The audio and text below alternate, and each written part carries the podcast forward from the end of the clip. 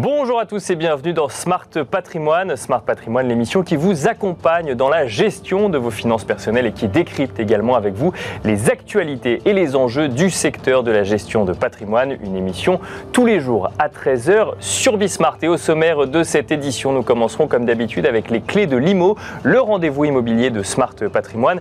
Et en l'occurrence, aujourd'hui, nous nous intéresserons à l'immobilier vert. Constitue-t-il un bon investissement dans le contexte réglementaire actuel qui concerne notamment les passoires énergétiques et leur future interdiction de location. L'objectif de zéro artificialisation nette des sols du gouvernement ou encore la certification NFHQE nécessaire pour faire sortir des immeubles de terre aujourd'hui. Nous reviendrons un petit peu sur ce contexte et donc sur cet investissement que peut représenter l'immobilier vert. Nous en parlerons avec Jean-Marc Péter, le directeur général de Sofidi.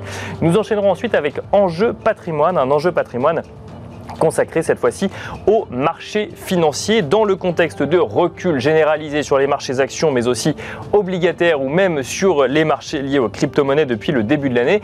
Quelle réaction faut-il avoir dans la gestion de son patrimoine investi sur les marchés financiers? Faut-il changer ses allocations? C'est une question que nous poserons à Quentin Doulcet, portfolio manager chez Myria Asset Management, Management mais c'est aussi une question que nous poserons à Sébastien David, directeur de la gestion privée chez Forward Group. Bienvenue à vous tous tous qui nous rejoignez. Smart Patrimoine, c'est parti.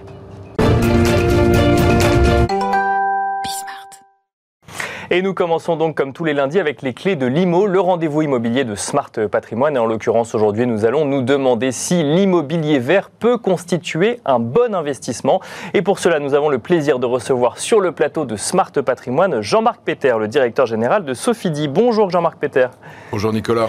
Bienvenue sur le plateau de, Smart Patrimoine. Alors euh, on le disait en, en introduction de l'émission, c'est vrai qu'il y a un contexte réglementaire de plus en plus soutenu qui pousse euh, l'immobilier à, acter sa transition écologique ou énergétique. Est-ce que du coup aujourd'hui il ne faut plus penser l'immobilier que sous son angle immobilier vert, immobilier écologique?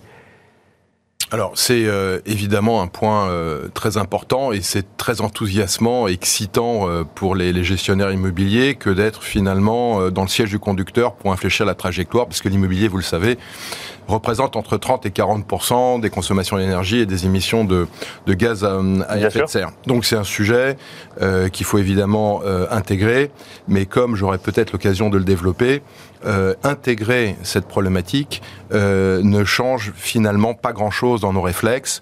le premier point, si vous voulez, c'est que lorsque vous êtes un investisseur immobilier responsable, déjà l'immobilier vous investissez pour le long terme et vous entretenez votre bâtiment. Bien sûr. Comme votre voiture, vous entretenez votre voiture, et lorsque vous changez l'huile de votre voiture, vous faites une vidange, l'huile d'aujourd'hui rien à voir avec l'huile d'il y a 20 ans. Elle est évidemment beaucoup plus euh, performante. Et donc, depuis 35 euh, ans que nous existons, euh, nous avons des immeubles depuis 35 ans. Et donc, nous les entretenons, nous changeons des équipements. Et lorsque vous changez une clim euh, aujourd'hui, elle est infiniment plus performante que celle d'hier. Lorsque vous changez euh, de l'éclairage, vous mettez d'éclairage à LED. Et donc, alors qu'aujourd'hui il y a des, des, contraintes réglementaires, nous avons déjà commencé et tous les investisseurs immobiliers le font. Mais alors justement, c'est la question parce que vous dites que ça ne change pas grand-chose par rapport à un investissement immobilier classique. Pour autant, on ne peut pas prévoir le cadre réglementaire de demain. Donc en fait, on peut euh, développer un immobilier vert selon la version qu'on en a et euh, se rendre compte que ça ne correspond pas forcément au cadre réglementaire. Il faut quand même que les deux euh, agissent en parallèle. le, cadre réglementaire, il, il, ne vous impose pas la marque du climatiseur que vous allez installer. Il vous, il vous impose de, euh, d'ici à 2030, baisser de 40% euh, vos, euh, vos consommations. Or, les, les, les, équipements que vous changez sont de nature à vous aider à tenir cette trajectoire. Oui, ils sont de, de manière générale plus performants énergétiquement, c'est ce que mm. vous dites. Exactement. Et lorsque je dis que ça change pas non plus nos, nos réflexes, en matière d'immobilier, il faut avoir des, des objectifs et des principes. Si vous voulez acheter un actif qui va continuer à prendre de la valeur ou à minima ne pas perdre de la valeur, euh, il faut, par exemple, c'est chez nous euh, le cas, privilégier la qualité de l'emplacement. Et ce faisant, vous créez une logique vertueuse qui fait que vous pouvez aussi atteindre euh, ces trajectoires. Alors pourquoi? Parce que lorsque vous choisissez d'investir dans la centralité, c'est-à-dire au cœur des métropoles, et les métropoles ont vocation à devenir de plus en plus grosses, vous avez quelque part la possibilité de plus facilement atteindre la, trajectoire.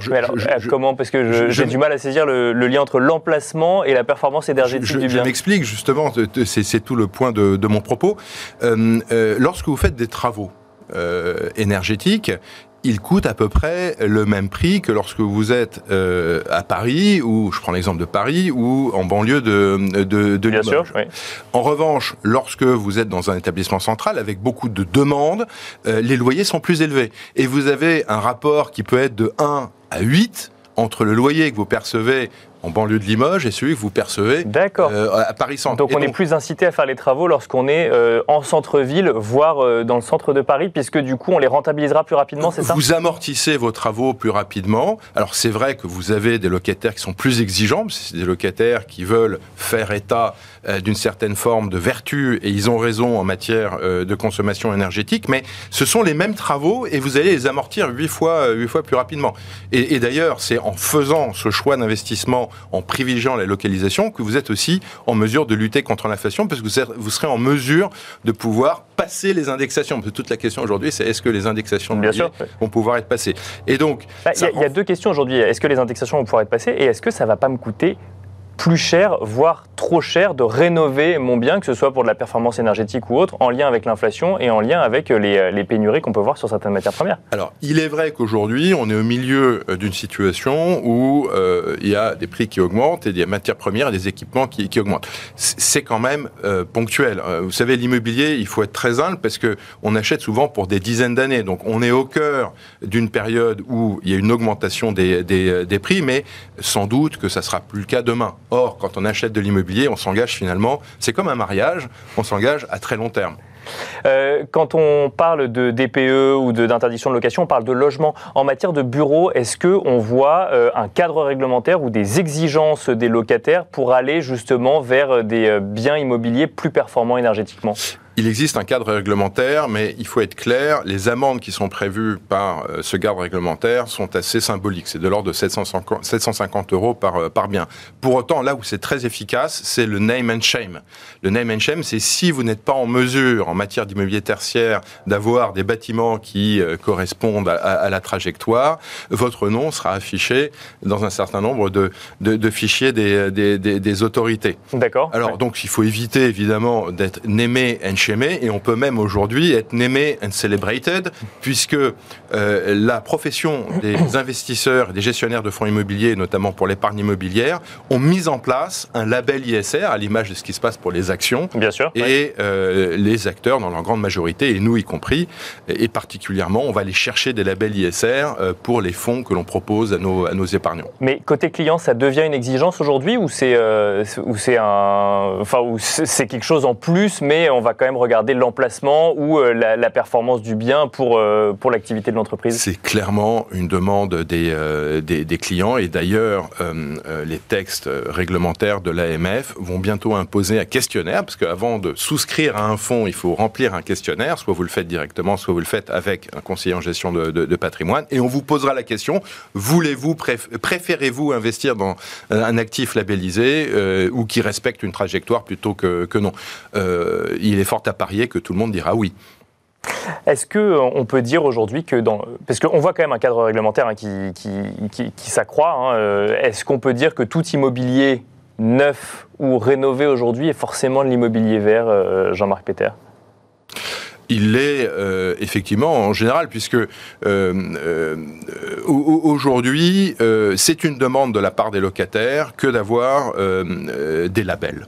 Vous avez euh, beaucoup de labels, des labels euh, européens, anglo-saxons et, français, et c'est clairement une demande, d'autant si euh, vous avez comme stratégie d'investir au cœur des métropoles européennes, et là c'est incontournable, vous devez obtenir ces labels. vous, donnez, vous devez obtenir les labels pour le fonds que, vous gérez qui achète ces, ces, ces actifs. Donc c'est absolument incontournable. Demain, il n'y aura plus d'immobilier rouge. Demain, il n'y aura plus d'immobilier rouge. Il y en a encore aujourd'hui, il y en a encore beaucoup selon vous. Vous, avez une idée, alors je ne vous demande pas des chiffres précis, mais vous avez une idée un petit peu de, de, ce qui reste dans ce que vous appelez l'immobilier rouge?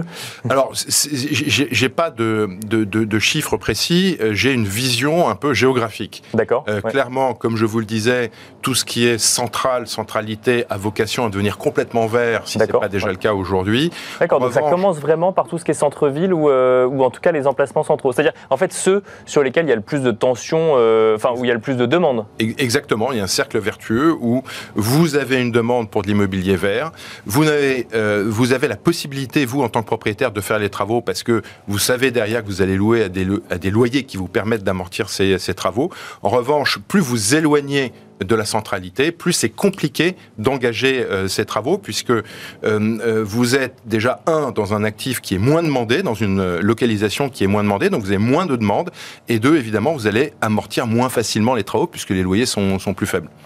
Alors là, on, parle d'immobilier de manière générale, on a parlé d'immobilier de bureau. Quand on parle d'immobilier de, commerce, alors effectivement, chez Sophie vous, vous investissez également dans l'immobilier de commerce. Là, on a coutume de penser que comme on est sur des plus petits fonds de commerce, on a euh, un client ou autre. Est-ce que là, pour le coup, euh, la transition est aussi facile que lorsqu'on loue des immeubles de bureaux? Alors, euh, le régulateur et les autorités, dans leur infinie sagesse, euh, ont mis un seuil euh, en deçà duquel on comprend qu'on ne peut pas être en mesure de, de, respecter cette trajectoire. Et donc, le, décret tertiaire, hein, qui oblige de faire des économies d'énergie importantes à horizon 2030, ne concerne que les surfaces de plus de 1000 mètres carrés. D'accord. Et donc, lorsque vous avez des pieds d'immeubles où il est très compliqué euh, parce que vous n'allez pas euh, recouvrir tout Paris, tous les rez-de-chaussée de, Paris euh, de matière isolante. Oui, j'imagine qu'il y a des discussions avec les copropriétés également sur le reste de l'immeuble ou autre. Exactement. Et donc, ce à quoi on est tenu et qu'on va faire, c'est effectivement de proposer aux assemblées générales de copropriété des projets de résolution qui visent à améliorer les parties communes, puisque c'est effectivement l'un des rares moyens que l'on a de pouvoir respecter une, une trajectoire. Pour autant, euh, les commerces qui sont situés en pied d'immeuble vont quelque part euh, euh, échapper au décret tertiaire dans la mesure où, un, les dépenses et les investissements sont trop importants, et deux, ils sortent du filtre de la loi parce qu'ils font en général moins de, de, 2000, mètres carrés. Une dernière question, Jean-Marc Péter, pour comprendre un petit peu d'un point de vue vraiment rentabilité ou performance. l'immobilier vert est-il un meilleur investissement que l'immobilier rouge à court terme et à long terme? Donc deux questions dans ma question. Euh, alors, euh, c'est là où, euh, effectivement, vous mettez le doigt sur le dilemme de l'investissement immobilier. Aujourd'hui, si vous voulez du rendement un peu artificiel, vous pouvez acheter des passoires, des passoires thermiques qui, à court terme, vont vous rapporter jusqu'à 8-10%, peut-être voire plus de, de rendement. Mais le problème, c'est que une fois que votre locataire s'en va, une fois que vous êtes rattrapé par la patrouille pour faire les travaux, euh, vous allez fortement dégrader euh, la, le, la performance de votre investissement, le, taux de rendement interne du, du BZ. Et donc, euh, c'est un, mauvais conseil euh, à faire que de recommander d'investir dans, ce type d'actif qui est très rentable à court terme mais qui ne tiendra pas la route euh, parce que, un, l'emplacement est médiocre et deux, c'est une passoire thermique qui va coûter cher. Donc il est toujours préférable de privilégier le long terme lorsqu'on investit dans l'immobilier et clairement aujourd'hui, la trajectoire est très claire. Il faut privilégier des actifs qui sont centraux et qui sont verts ou facilement euh, facile à, transformer en, vert, c'est à mon avis euh, le pari gagnant. Merci beaucoup Jean-Marc Péter d'être venu sur le plateau de Smart Patrimoine. Je rappelle que vous êtes directeur général de Sophidi. Merci beaucoup. Merci. Merci à vous également de nous avoir suivis. On se retrouve tout de suite dans Enjeu Patrimoine. Et nous enchaînons à présent avec Enjeu patrimoine, un enjeu patrimoine euh, consacré à vos allocations sur les marchés financiers dans un contexte où depuis le début de l'année nous constatons un recul sur les marchés actions, mais aussi un recul sur les marchés obligataires et un euh, recul également euh, sur le marché des crypto-monnaies. Je ne sais pas si on en parlera aujourd'hui, mais on peut constater quand même qu'il y a une coïncidence finalement entre ces différents reculs. Quelle réaction faut-il avoir dans la gestion de son patrimoine investi sur les marchés financiers Faut-il ne rien changer ou au contraire procéder à des arbitrages? C'est la question que nous allons poser à nos deux invités pour tenter de comprendre un petit peu l'environnement de marché dans lequel nous nous trouvons actuellement. Pour en parler, nous avons le plaisir de recevoir sur le plateau de Smart Patrimoine Quentin Doulcet. Tout d'abord, bonjour Quentin Doulcet. Bonjour Nicolas. Bienvenue sur le plateau de Smart Patrimoine. Vous êtes portfolio manager chez Myria Asset Management et nous avons le plaisir de recevoir également sur le plateau Sébastien David, directeur de la gestion privée chez Forward Group. Bonjour Sébastien David. Bonjour Nicolas. Bienvenue également sur le plateau de Smart Patrimoine. Alors Quentin Doulcet, on va commencer par vous pour comprendre un petit peu euh, ce contexte sur les marchés financiers. Investir sur les marchés financiers, c'est votre métier, ou en tout cas gérer des investissements sur les marchés financiers. On a vu quand même depuis euh, le début de l'année un recul des marchés actions, un recul des marchés obligataires, un recul des marchés crypto, euh, à tel point qu'on se demandait s'il fallait rester investi en tant que particulier sur ces marchés-là, euh, ou au contraire s'il fallait ne pas céder à la panique et rester. Est-ce que vous pouvez nous, nous expliquer un petit peu les mécanismes de marché que vous avez vus depuis les six premiers mois de l'année? Alors sur, les six premiers mois de l'année, on a, on a eu des marchés, euh, des performances qui sont terribles hein, sur les marchés. Euh, et ces performances terribles sont, sont le reflet d'une forte dégradation de l'environnement économique et financier, hein, du fait euh, de la guerre en Ukraine et, euh, et euh, d'une dégradation des conditions financières liées à un resserrement monétaire brutal. Bien sûr. Oui. Donc les performances sont le reflet de ces mauvaises nouvelles. donc nous, ce qu'on pense, c'est qu'aujourd'hui, on a retrouvé un niveau d'attractivité en termes de valorisation que ce soit euh, sur les actions et les obligations. Donc euh, il faut rester investi. C'est-à-dire qu'à court terme, euh, on a assez peu de visibilité. on pense que, que, les risques sont même plutôt encore orientés à la baisse. D'accord. Mais que sur une optique moyen-long terme, il y a clairement de la valeur sur ces marchés financiers. Parce que donc vous parliez de, de contexte économique, c'est-à-dire que c'est une anticipation du contexte économique futur qui ont fait baisser les marchés. Et là, alors évidemment, c'est vrai que quand on parle de, de mouvements sur les marchés financiers, il ne faut pas chercher une seule caractéristique qui viendrait expliquer, mais ça, ça en fait partie. Euh, et là, ce que vous dites, c'est que potentiellement, les anticipations de, recul du contexte économique ne sont pas encore finies. Donc, en fait, on pourrait avoir une baisse qui, pourrait continuer. J'en parle au conditionnel. Alors, exactement. On pense que les probabilités de ralentissement vraiment marqué euh, de l'économie ou de récession pour 2023 vont certainement encore augmenter d'ici euh, d'ici la fin de l'année. Et finalement, quand on regarde les, prévisions de croissance qui sont euh, qui sont encore intéressantes, hein, de l'ordre de 2,5 euh, en zone euro aux États-Unis, ça, masque, on pense, hein, une image qui est beaucoup plus dégradée parce que les prévisions de croissance que l'on regarde, c'est des, des, des, croissances moyennes hein, sur la comparaison entre 2022 et 2021. Et, et l'activité a été forte fin 2021. Donc en fait, la, la moyenne de 2021 est bien plus basse. Et donc, ce qui s'appelle un acquis de croissance, l'acquis de croissance pour cette année, il est de l'ordre de 2%. D'accord. Donc lorsqu'on s'attend à des, des, des, des, croissances pour 2022 de 2,5%, en réalité, entre le 1er janvier et le 31-12, euh, la croissance de l'activité du PIB devrait être que de 0,5% ajusté de, ce, de cet acquis de croissance. Donc, on pense qu'on est quand même euh, dans une situation, dans une situation déjà bien dégradée. Sachant que le, le sujet actuellement, donc c'est l'inflation, une inflation qui existait déjà avant euh, la, la, guerre sur le sol ukrainien, qui euh, a elle-même renforcé euh, cet impact sur l'inflation, que ce soit en Europe ou, ou aux États-Unis, et avec un autre sujet qui est celui de la crainte d'un épisode récessif lié, lui, euh, au resserrement monétaire dont vous parliez tout à l'heure.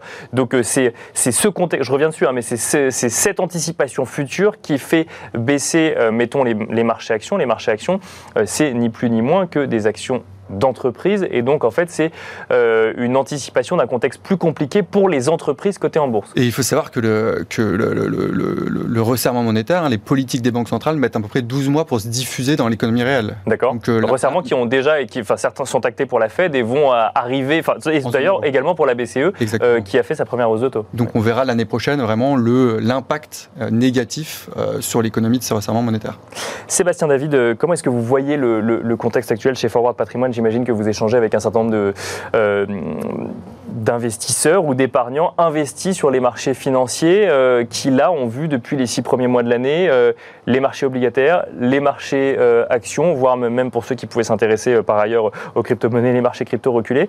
Qu'est-ce qu'on leur dit? Quelle est leur réaction? Est-ce qu'il y a un effet panique un petit peu? Est-ce que, au contraire, on se dit que quand on est investi sur le long terme, c'est pas si grave, six mois, dans, six mois sur une année?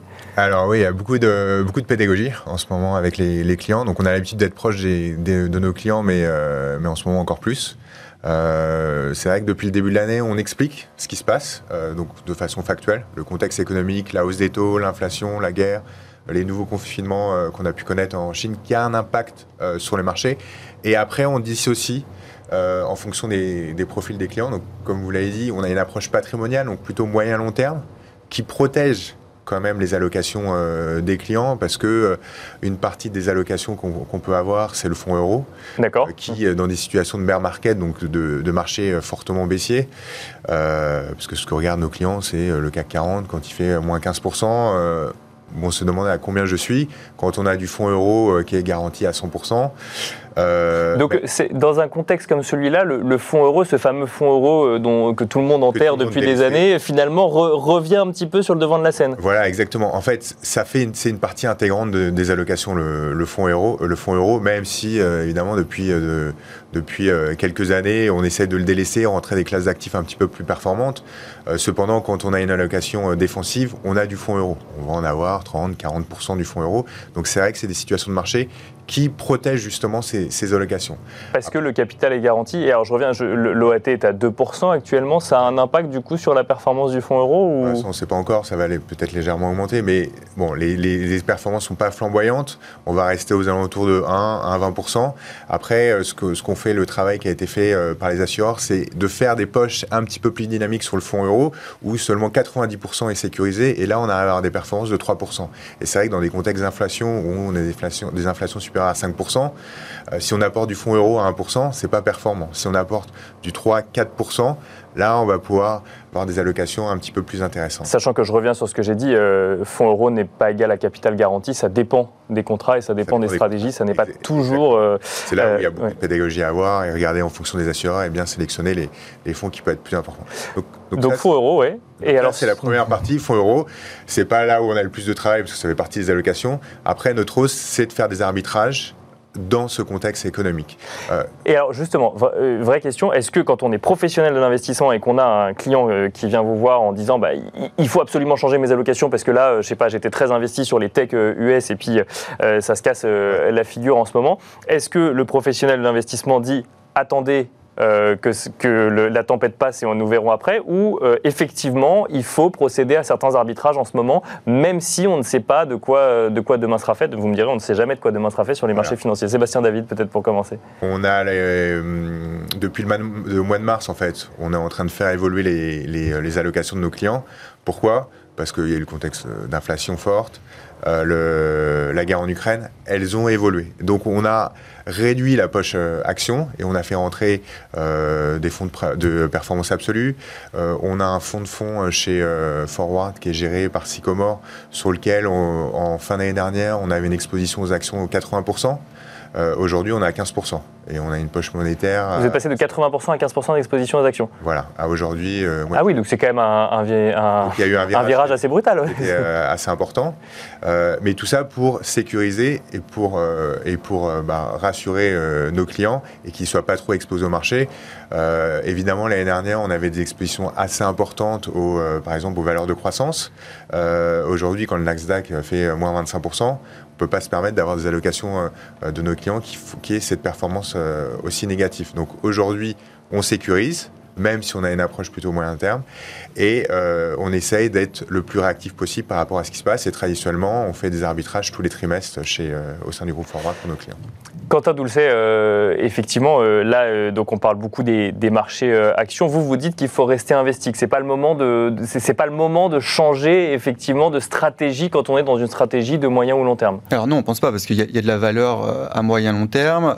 nous, ce qu'on, ce qu'on fait dans les allocations, notamment sur la partie action, c'est qu'on a diversifié les expositions géographiques pour bénéficier des divergences de cycle économique. Euh, on a, des, on a des, des, expositions, des allocations qui sont structurellement très pays développés, euh, Europe, États-Unis. Euh, ce qu'on a fait en début d'année, c'est diversifier sur les pays émergents, euh, notamment l'Asie, la Chine, qui, qui bénéficient voilà, d'un cycle économique beaucoup plus favorable et, on le pense, de dynamique de croissance largement meilleure dans, dans, les prochains mois. Et ça, ça a plutôt bien marché sur, sur le mois de juin. D'ailleurs, juste sur le mois de juin, on a eu des craintes de récession qui, ont, qui sont accentuées sur les marchés avec une forte baisse des actions des pays développés, alors que les actions des pays émergents, notamment de la Chine, étaient en hausse sur le mois de juin. Parce que justement, effectivement, il y avait cette perspective de réouverture, notamment de l'économie, suite à, puisque la, Chine, effectivement, a une politique zéro Covid assez stricte quand même sur, sur le sujet. Vous regardez autre chose que, que les actions ou, Parce que là, on parle beaucoup d'actions, effectivement, c'est un investissement qui est très connu, mais il y a d'autres typologies d'investissement. Quentin Doulcet, qu'est-ce que vous regardez également? Alors nous, ce qu'on fait, on, on, réexpose les, les fonds sur les obligations. On est beaucoup plus positif sur les marchés obligataires.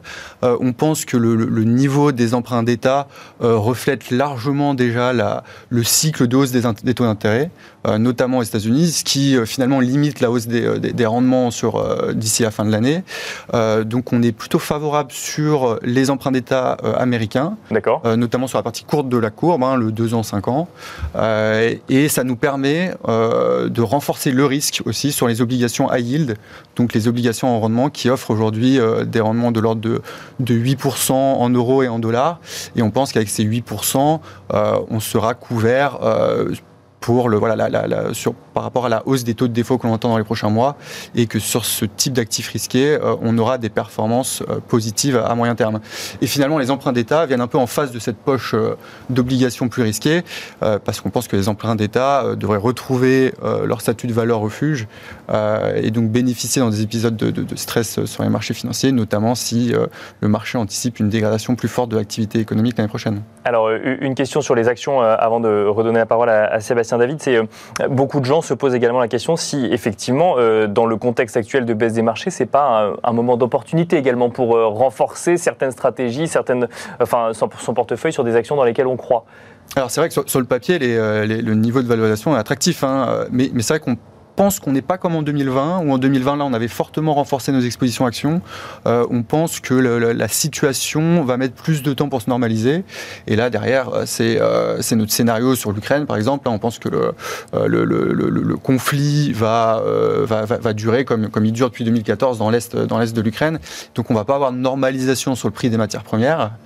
Euh, donc voilà, on ne pense pas qu'on va avoir de rebond rapide, par exemple, comme on l'a eu en 2020. Donc euh, avec le manque de visibilité qu'on a à court terme euh, sur l'état de l'économie et sur ce qui va se passer en 2023, on est plutôt frileux à renforcer davantage les actions, mais tout en restant investi dans une optique moyen terme. Sébastien, David, rapidement pour finir, c'est vrai qu'on parle d'actions, mais on parle également de, d'emprunts obligataires, on parle de high yield. Est-ce que là, du coup, quand on, il faut être un petit peu plus créatif dans la gestion de portefeuille, ça veut dire beaucoup plus de pédagogie encore vis-à-vis de, clients qui euh, n'identifient pas toujours euh, ces, thématiques-là. Exactement, et on voit aussi des opportunités. On a fait rentrer euh, pas mal d'immobilier aussi dans les, dans les allocations de nos, clients via des SCPI ou des SCI, qu'on peut faire rentrer dans les, dans les contrats d'assurance vie.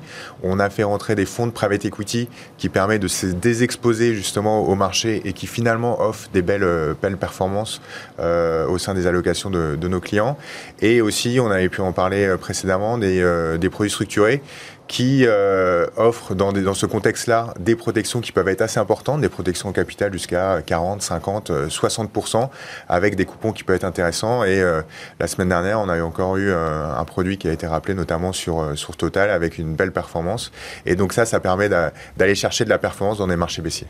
Et on rappelle hein, évidemment que toutes les classes d'actifs que nous avons citées ne sont pas sans risque. Après, il faut se faire accompagner effectivement pour comprendre le couple rendement-risque de chaque classe d'actifs. Merci beaucoup Sébastien David, directeur de la gestion privée chez Forward Group. Merci également Quentin Doulcé, portfolio manager chez Myria Asset Management. Merci à vous de nous avoir suivis et je vous donne rendez-vous demain à 13h pour un nouveau numéro de Smart Patrimoine.